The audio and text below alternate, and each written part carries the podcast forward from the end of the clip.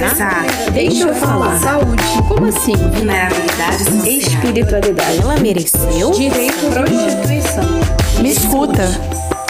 Este é o podcast Grito Mulher, da Rede Oblata.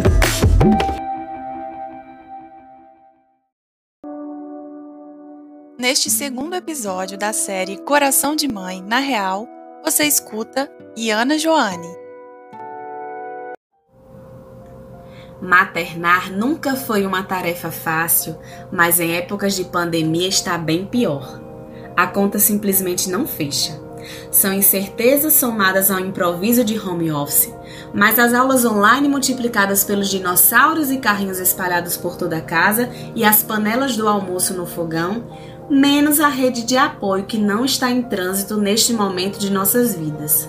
A conta não bate. Certos dias passam tão rápido que quando chega a noite você se dá conta de uma produção que tinha determinado prazo de entrega. Daí, corre de volta para o computador para adiantá-la e só então percebe a mensagem da colega. Ficou ótimo, era isso mesmo que a gente queria. E você se pergunta: que horas? Como fez aquela determinada coisa a ponto de nem ter se tocado o que estava fazendo? É isto. Tem dias em que você está no modo automático. Fora o malabarismo da rotina da casa e de quem vive nela, junto com a corrida contra o tempo para dar o seu melhor naquele projeto do trabalho, você ainda precisa equilibrar seus sentimentos. É culpa, ansiedade, nervosismo, às vezes tristeza e muito sentimento de impotência.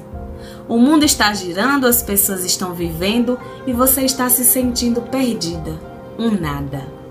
Ah, e ainda tem o medo. O medo do que todos estão enfrentando no mundo e o medo dessa conjuntura que vivenciamos no Brasil. E as perguntas vão surgindo na mente. O quanto isso está nos atingindo? O que será do futuro? O que eu vou conseguir ser e deixar para o meu filho? O que? O que? O que? Mãe impõe muita obrigação a ela mesma e quase nunca descansa. Aqui tem dias em que o embalo no braço acontece durante o trabalho, e são momentos como estes ou expressões como Mamãe, eu só quero você que vão carregando a bateria aos poucos e fazendo com que haja carga suficiente para o dia seguinte. Ninguém consegue dar conta de tudo sempre. Às vezes, cuscuz com carninha no almoço ou desenho no celular para distrair por um tempo é o que dá certo e tá tudo bem.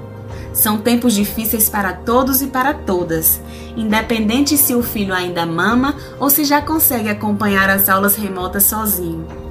Mães, não se cobrem tanto. Vocês são incríveis.